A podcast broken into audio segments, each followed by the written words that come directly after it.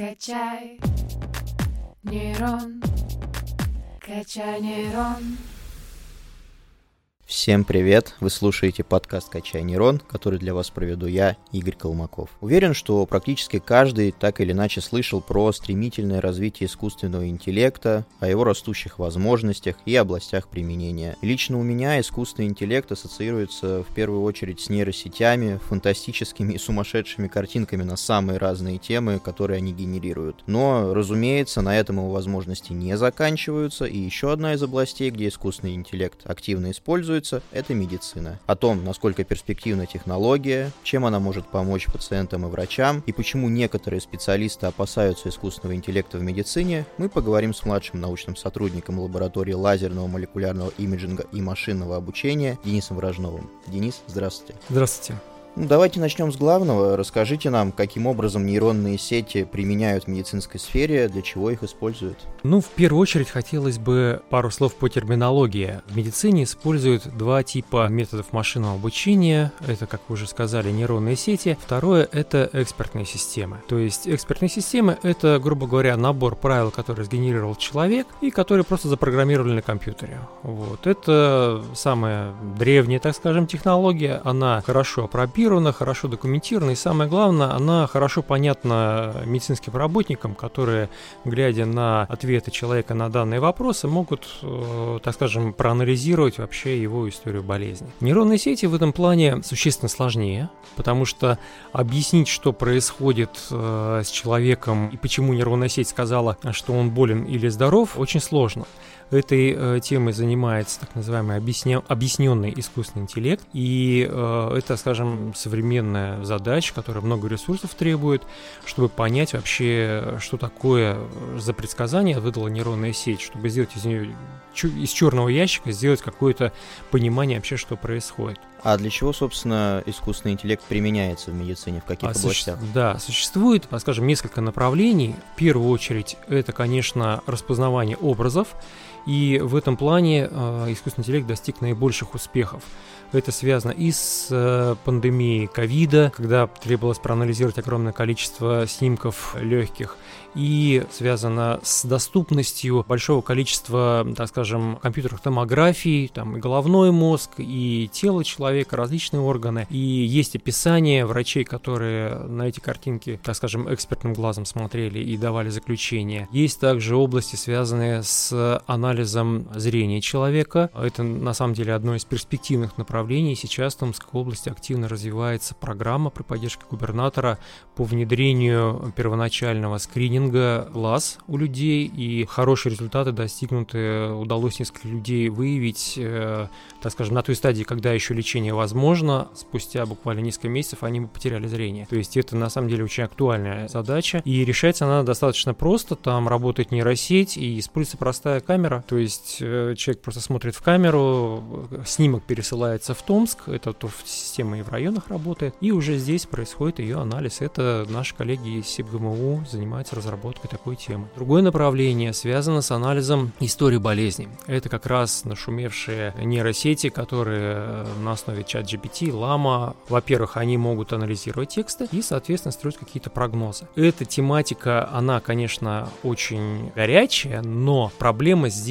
как раз интерпретируемостью результатов, потому что э, понять, где нейросеть додумала, а где она действительно опиралась на какие-то факты, сейчас невозможно. И это является основной причиной, собственно, почему у врачей такое недоверие к нейросетям. То есть они не могут пощупать почему нейросеть сказала, что у него такой диагноз. Вот. Кроме того, есть, так скажем, еще одно очень перспективное направление. Связано оно с э, так называемой метаболономикой. Это когда у нас в организме есть э, особые вещества, метаболиты, которые, собственно, отвечают за, а, вернее, отвечают, а являются продуктами каких-то реакций, которые происходят в организме человека. И по наличию этих метаболитов в организме можно судить о том, насколько вообще организм здоров или нет. Сюда относится Э, анализы крови, анализы мочи, всевозможные более специфические анализы, в том числе и генетические анализы.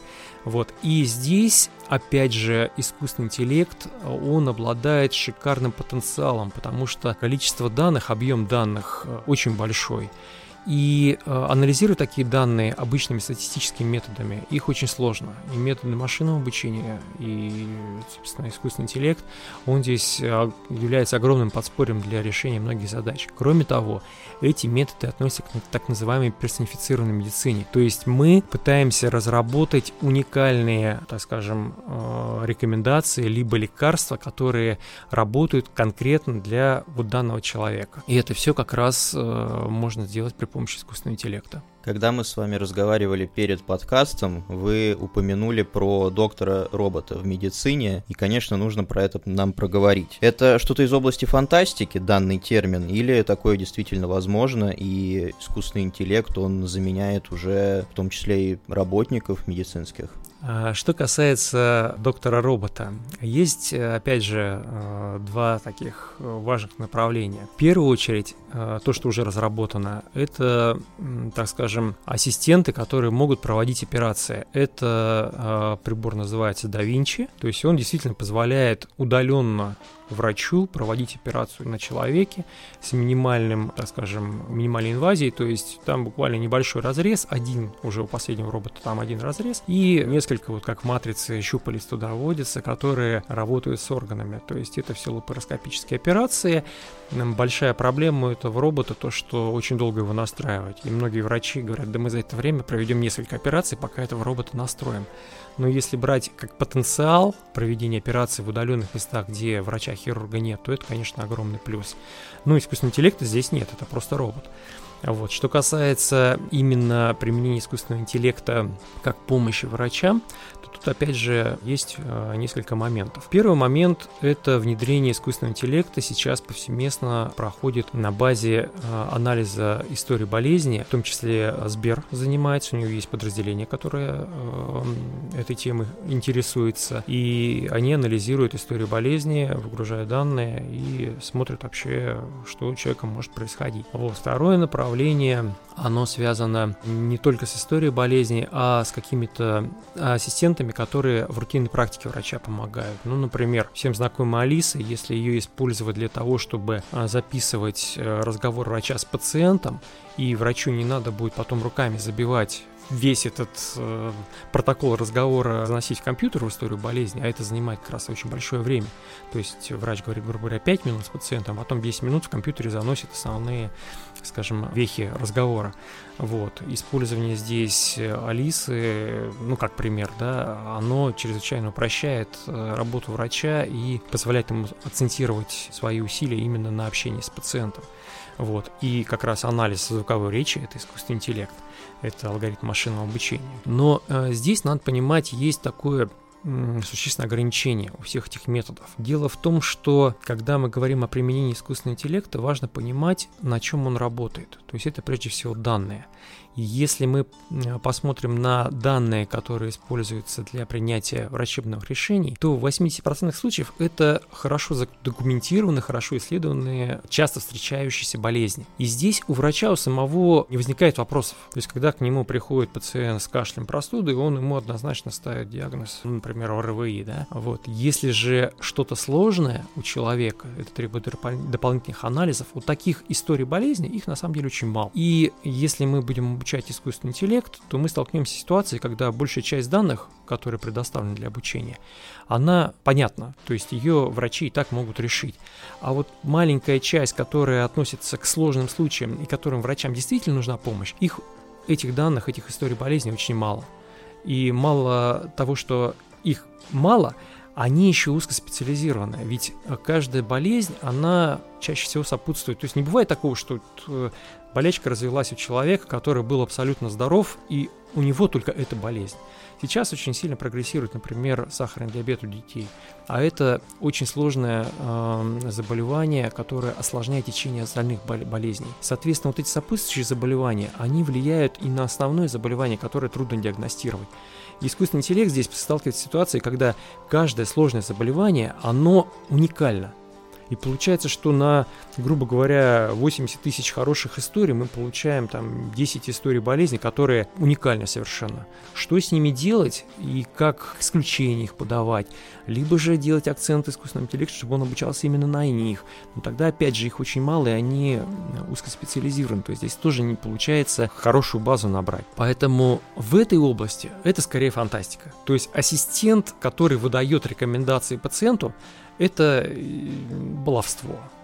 Есть в интернете несколько ресурсов, которые так и называются «Помощь пациенту». То есть там ты проходишь некоторый опросник, и на основе ответов, твоих ответов на эти вопросы тебе выдается рекомендация. Рекомендация «Обратитесь к врачу, сдайте дополнительные анализы, вот. Э, ну, скорее всего, у вас вот такой-то диагноз. Э, понятно, что с простыми случаями, ну, как мы проверяли на пациентах, у которых э, больные колени были, эта система выдала достаточно прогнозируемый результат. Сходите к врачу, у вас что-то не в порядке с коленями. Вот. Требуется дополнительное лечение. Вот. Если брать какое-то более сложное заболевание, там, связанное с онкологией или еще что-то, здесь эти системы пасуют. То есть конкретно сделать заключение очень сложно. И вторая проблема с такими системами – это скорее морально-этического плана. Если врач неправильно лечил пациента, то пациент может обратиться либо в организацию, либо к данному врачу и предъявить претензию за некачественную услугу. В случае с компьютером кто виноват? То есть это больница, которая поставила эту систему, либо это программист, который разрабатывал систему, либо же это человек, который аннотировал данные, который неправильно сделал. То есть кто виноват в том, что пациент на самом деле пострадал? Этот вопрос, он требует регулирования уже законодательного уровня, и это на самом деле существенное ограничение для внедрения вот таких систем в рутинную практику врача. Давайте в качестве подведения итогов поговорим немного про будущее. Что лично вы ожидаете в плане перспектив развития искусственного интеллекта в медицине? Как его можно улучшать? Что вообще ждет искусственный интеллект в будущем? Какие перспективы? Вопрос на самом деле очень э, любопытный, но хочется, чтобы это были не просто фантазии, да, а что-то связанное с, что-то приземленное, связанное с реальностью. А здесь я бы сказал следующее. Ну, во-первых, самое, так скажем, очевидное, что действительно пойдет э, в общую практику, это э, системы компьютер-ассистенты, то есть это анализ, э, например, изображений, потому что это достаточно хорошо работает, это понятно, как работает, потому что работает оно на а, базе экспертных снимков, то есть врач э, проводит анализ этих снимков, нас коплены достаточно большие базы, в том числе по ковиду сейчас до полумиллиона изображений предоставляют для анализа. То есть э, экспертные системы здесь будут тесно интегрироваться с системами искусственного интеллекта. Они будут проверять решения, которые выдает искусственный интеллект, на соответствие, грубо говоря, стандартам лечения и оказывать, так скажем, э, помощь э, врачу в принятии решений. Следующий аспект – это телемедицина. Безусловно, здесь э, тоже будет активное развитие, потому что не всегда удобно созывать консилиум врачей, а когда у тебя есть некоторый помощник, который поможет э, с каким-то направлением исследований, подскажет, какие диагнозы взять, это тоже очень важно.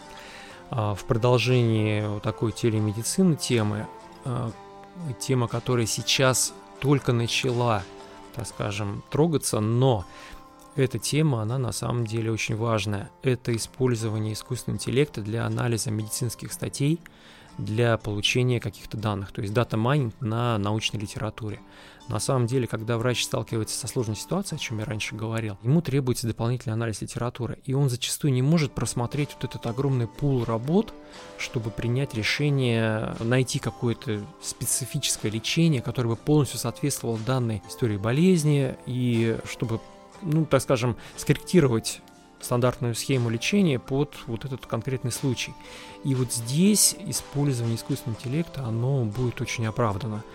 Единственный момент, что здесь, конечно, мы э, должны абстрагироваться от чат GPT с его фантазиями и использовать исключительно то есть то, что мы видим, то мы должны выдавать. То есть никаких фантазий тут быть не должно, никаких предсказаний из того, что выдумано фантастами, это будет абсолютно лишнее, это приведет к плохим результатам. Вот. Ну и, конечно, то, чем занимается наша лаборатория, это метаболономика, это исследование метаболитов, как персонифицированная медицина, как понимание как развивается болезнь, как организм реагирует на лечение.